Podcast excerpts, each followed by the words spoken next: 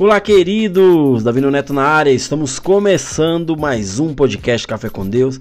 Sejam muito bem-vindos, queridos, a mais esse episódio que vai trazer relevância e edificação para a tua vida. O tema desse episódio eu coloquei como o deserto vai te ensinar muitas coisas. Por que, Neto, o deserto vai me ensinar muitas coisas? Porque no deserto você começa a depender de Deus, é quando você começa a ouvir a voz de Deus né? Eu creio que muitos de vocês já passaram pelo deserto, né? Eu já passei pelo deserto, e um deserto dolorido, gente, né? Eu falo para vocês que deserto não é o melhor lugar de se estar, mas é o melhor lugar para você depender de Deus, é o melhor lugar para você saber que Deus está contigo. Moisés, né? Ele passou pelo deserto, né? Deus levantou ele, né, para que ele fosse ungido, né, para libertar o povo do Egito.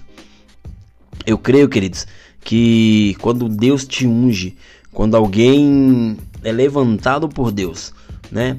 Você passa por alguns perrengues, mas Deus ele está com você. Moisés, ele fugiu da presença de Faraó, né? Quando o Faraó descobriu que ele tinha matado um egípcio, né? E queria matá-lo, né? A palavra fala que Moisés fugiu e foi para uma terra chamada Midian. E eu falo para vocês que de Midian, né, do Egito até Midian, queridos, em uma pesquisa é aproximadamente 450 quilômetros. Agora imagine se você conseguiria andar pelo deserto num sol escaldante, né, que é aquele deserto do Egito, né? Andando a pé 450 quilômetros. Naquela época não tinha carro, né? Não tinha cavalo, né? Tinha camelo, né? Não tinha camelo 4x4. Mas ele foi, a palavra não fala se ele, se ele foi de camelo ou não, mas fala que ele percorreu uma distância do Egito até Midian, que daria 450 quilômetros. Agora imagine, cara, né? Como foi dolorido esse deserto para Moisés, né? Eu falo para vocês que não é difícil acreditar que foi Deus mesmo que comoveu o coração de Moisés quando este viu o sofrimento do povo de Israel. Né? E para que Moisés pudesse aprender essa lição valiosa, queridos, foi necessário que passasse pela escola do deserto. E eu creio que Deus, ele quer que nós passemos por essa escola, pela escola do deserto, para que nós venhamos aprender algo valioso em meio ao deserto, né?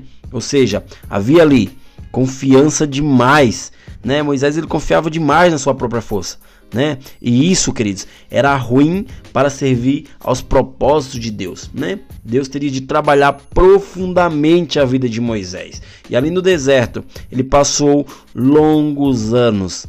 Deus, queridos, o visitou, né?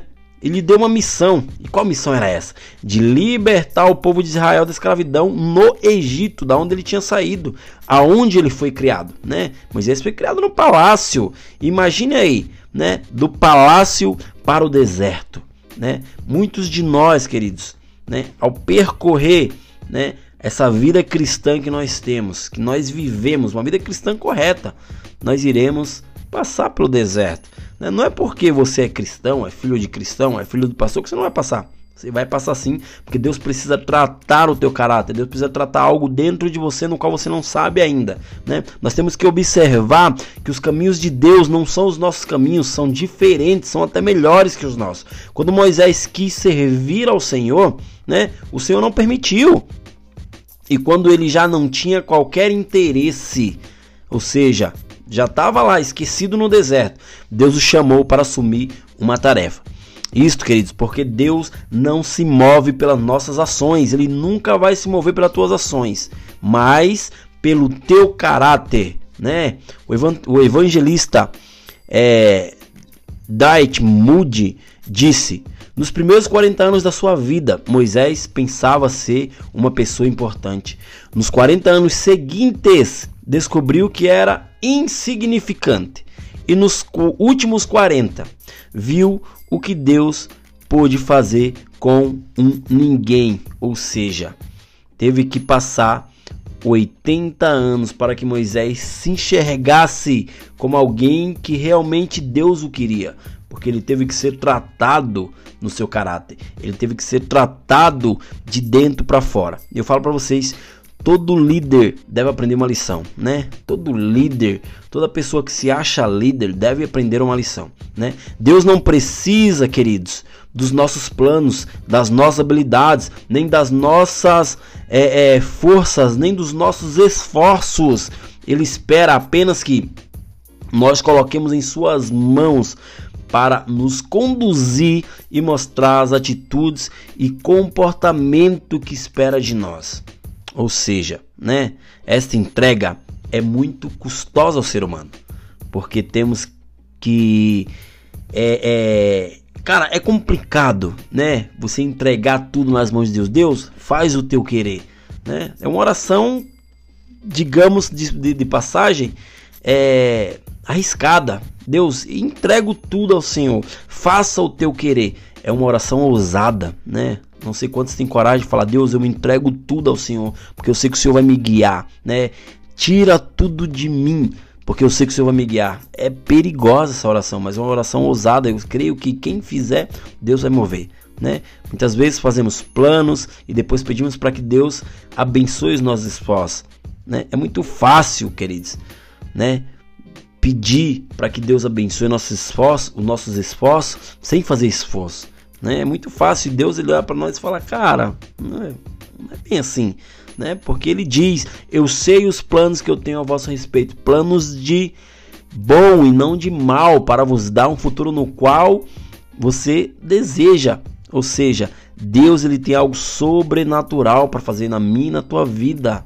Só que você precisa avançar sobre o seu chamado. Deus tem um chamado para você, Deus tem um propósito para você.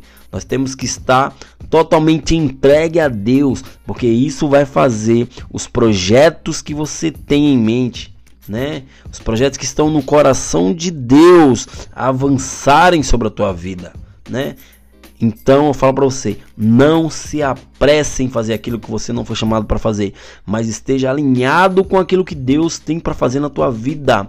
Os desertos virão, mas se você estiver sensível àquilo que Deus tem para fazer, você vai viver o melhor ano, o melhor é, é, é, tempo a melhor escolha da tua vida, porque quem prepara tudo é Deus, né? Não é você, não é tua capacidade intelectual, não é o teu diploma, não é a tua faculdade, não, não, né? Isso é te agrega, isso agrega na tua vida, né? Mas quem prepara tudo é Deus. Então esteja sensível àquilo que Ele quer fazer na tua vida. E se você está sendo reprovado naquelas provas, né? Ou só vivo é, é, no deserto, ou tá tudo difícil, é porque você ainda não passou por essa prova. Quando você passar, isso acaba. Beleza, queridos? Esse foi mais um podcast.